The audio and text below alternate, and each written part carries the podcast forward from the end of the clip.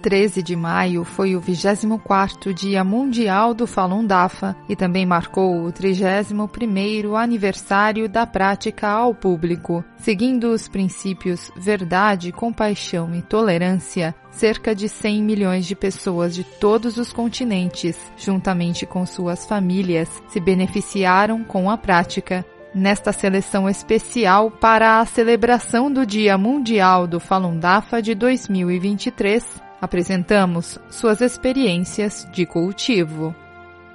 Compaixão ilumina o centro de detenção por Gui Tu, uma praticante do Falun Dafa na província de Heilongjiang, China.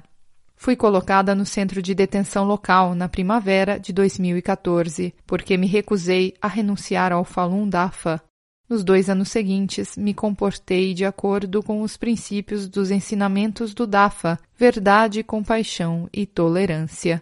Minhas colegas de cela viram e sentiram a bondade em mim. Seus corações se iluminaram com esperança, apesar da terrível situação em que estavam.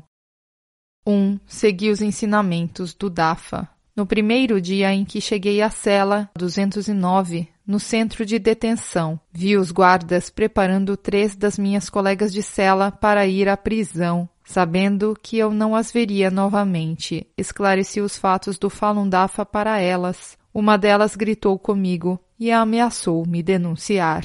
Ela gritou tão alto que todas na cela olharam para mim com uma expressão confusa. Percebi que a maioria delas não sabia muito sobre o Dafa e eu tinha muito o que fazer. Antes de ser levada ao centro de detenção, um guarda havia avisado a líder da cela para impedir que outras detentas falassem comigo. Decidi deixar minhas ações falarem por si mesmas. Quando as pessoas me conhecem, elas naturalmente entenderão o que é o DAFA. O centro de detenção serviu duas refeições por dia e cada refeição incluía nada além de pão feito de milho e um caldeirão de sopa rala. Por causa da pequena quantidade de vegetais na sopa, a maioria das detentas tentou chegar cedo na fila para pegar o máximo de vegetais possíveis. Eu sempre fiquei no final da fila e apenas comi os restos. Mais de vinte detentas na cela compartilhavam um banheiro que era limpo uma vez pela manhã. À noite, o banheiro estava imundo. Decidi limpar o banheiro toda vez que entrava para usá-lo. Depois de um tempo, as detentas disseram: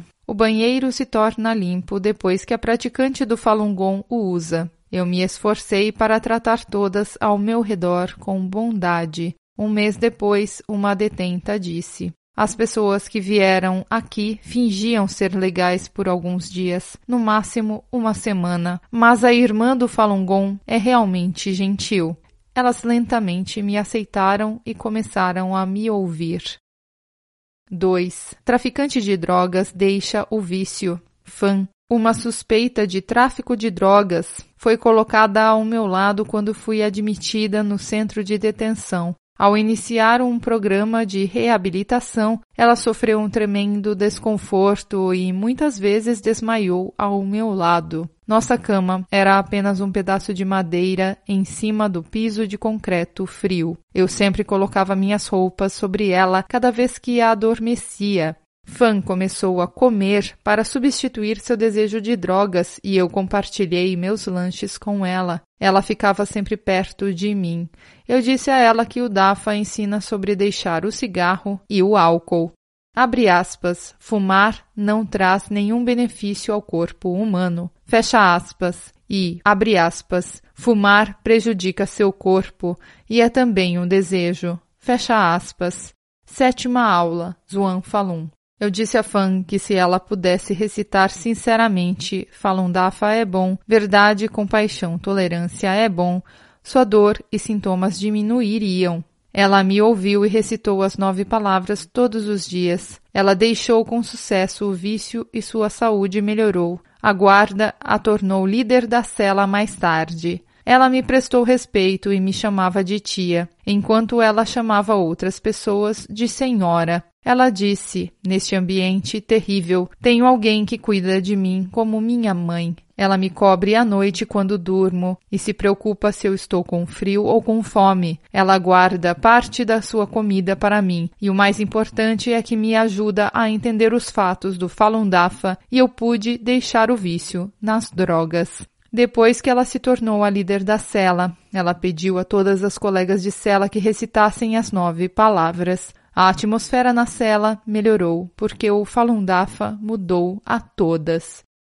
3. Mulher com deficiência intelectual memoriza o Fá. Xuan era uma jovem de 25 anos que tinha deficiência intelectual que acidentalmente matou seu marido. Ela era obesa, suja e desleixada. Ela usava roupas esfarrapadas e cheirava mal. Ninguém queria ser colocado ao lado dela e, portanto, o guarda a colocou ao meu lado. Ela não tinha apenas péssima higiene pessoal, como também tinha um temperamento terrível. Ela brigou com quase todos na cela, incluindo uma idosa. Um guarda me disse: Todo mundo disse que você é uma boa pessoa, e eu sei que você é realmente uma boa pessoa. Por favor, me ajude a lidar com Xuan. Eu guiei Xuan com os princípios do DAFA. Eu contei a ela histórias de praticantes tolerantes, explicando a ela como tratar os outros com bondade e como interagir com os outros. Ela temia receber a pena de morte porque matou alguém.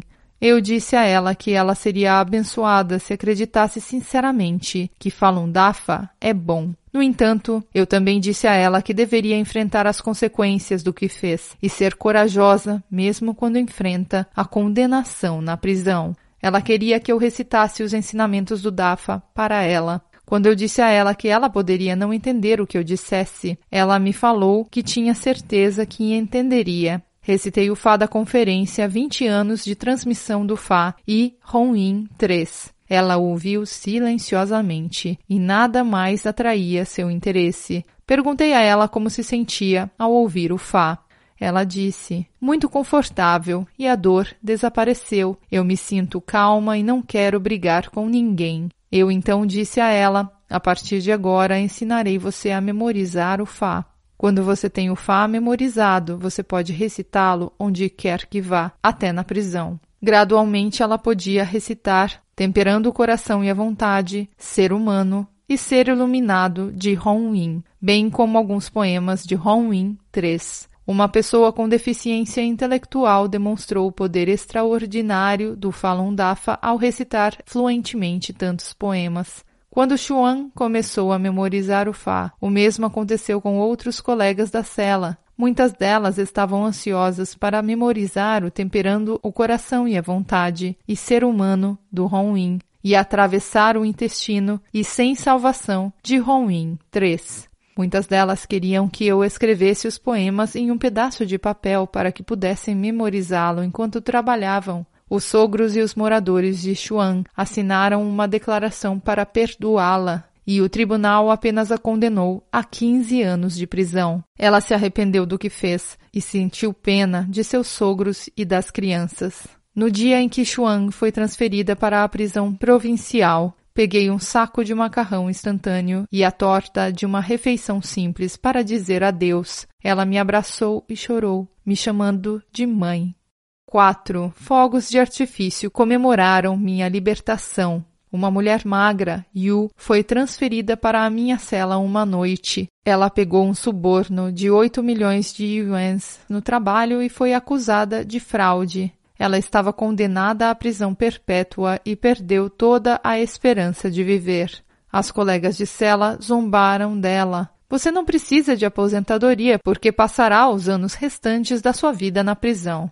Yu logo ficou deprimida. Ela não conseguia dormir, comer ou conversar com outras pessoas. O guarda a colocou ao meu lado a maior parte do tempo. Expliquei a ela os ensinamentos sobre perda e ganho, como a inveja machucava as pessoas e que o bem era recompensado e o mal punido.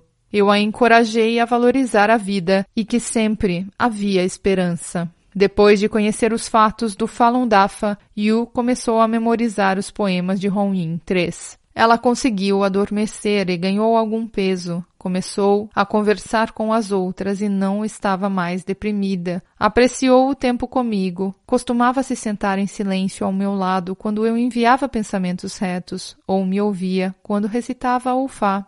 Ela me disse: se eu não fosse passar o resto da minha vida na prisão, praticaria o Falun Dafa e percorreria o mesmo caminho que você. Yu escreveu uma carta ao filho e disse a ele: Eu conheci uma tia aqui. Ela me tratou com bondade e me ajudou nos momentos mais difíceis. Ela não tem seus próprios filhos e você a tratará da maneira que me trata. A tia será libertada em breve e você deve buscá-la com um carro e esperar por ela em frente ao centro de detenção. Na manhã em que eu estava para ser libertada, antes de deixar a cela, ouvi o som dos fogos de artifício. Wu me disse: Meu filho está aqui para buscá-la. Ele lançou os fogos de artifício para comemorar. Quando saí do centro de detenção, um jovem veio em minha direção. Ele veio me buscar em um carro branco. 5. A tentativa fracassada de me levar para a prisão. Depois que fui condenada há dois anos, os guardas do centro de detenção estavam se preparando para me levar para a prisão, mas eles falharam nas três tentativas. A primeira vez o carro quebrou e a segunda vez a neve bloqueou as ruas. Alguns dias depois, o guarda recebeu um telefonema depois que uma detenta colocou algemas em mim. Eu não soube o que disseram, mas depois que o guarda atendeu a ligação, ele ordenou à detenta que tirasse as algemas de mim e me levasse de volta à cela 209. A cela inteira aplaudiu depois que minhas colegas de cela me viram voltar para lá. Elas me cercaram e gritaram: Falundafa é bom. No dia seguinte, um guarda me viu e disse: Não queremos mantê-las aqui, mas Deus quer. 6. Conclusão nos dois anos em que estive no centro de detenção, esclareci a verdade. A maioria das pessoas lá entendeu os fatos e renunciou ao Partido Comunista Chinês e às suas organizações afiliadas. As pessoas que ficaram lá souberam mais sobre o DAFA. Algumas delas disseram que definitivamente encontrariam um praticante para aprender o Falun Dafa depois que fossem libertadas. Eu acreditava que o Falun Dafa havia se enraizado nos seus corações. Nos dois anos, o mestre me protegeu e me incentivou a cada momento. Neste dia sagrado, o Dia Mundial do Falun Dafa, gostaria de estender minha mais profunda gratidão ao Mestre por sua salvação compassiva.